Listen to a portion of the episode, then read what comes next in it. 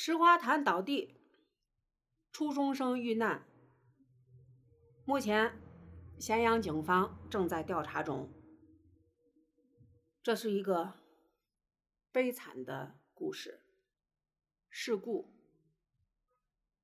四月五日，清明小长假的最后一天，当晚七八点，咸阳秦都区铁江嘴路外滩一号北门处。四名初中生由此人行道经过时，其中一人被小区外的石头花坛砸倒，不幸身亡。在事发现场，约半米高的石头花坛倒地。事发时，几个孩子从外滩一号小区北边的围墙外走过，一边走一边玩，不知道咋回事突然路边的花瓶状的石头花坛倒了，把娃砸了。等幺二零来的时候，人已经不行了。附近居民介绍的是这样的：在这个小区外人行道上，有一段六七米长的人行道已经被围挡围起来。围挡里一个花瓶状的石头花坛倒在地上，旁边还有散落出来的土。从现场可以看到，倒地的石头花坛上粗下细，高约半米，是外滩一号小区用来装饰外墙的。而这个小区的外墙每隔几米都蹲放着一个花瓶状的花坛，每个花坛摆放的位置距离地面高约一米。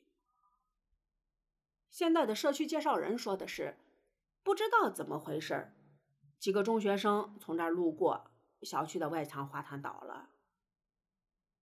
我从我看到的图片来说，我感觉这个花坛本身就是一个安全隐患。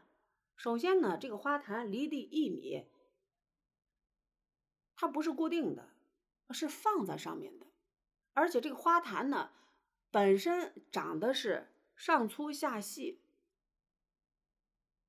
就增加了它的不稳定性。你想，里面放满土，它的重量是很惊人的，再种上花，本身就是一个安全隐患。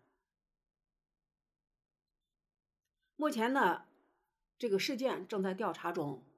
学校的态度说，交由公安机关处理，全力配合调查。到目前为止，结果还没有出来。孩子养到十几岁真的不容易，任何意外对我们来说，不管是伤还是亡，对于家长来说，真的都是痛彻心扉的。作为我们旁观者，我们都感觉到心痛。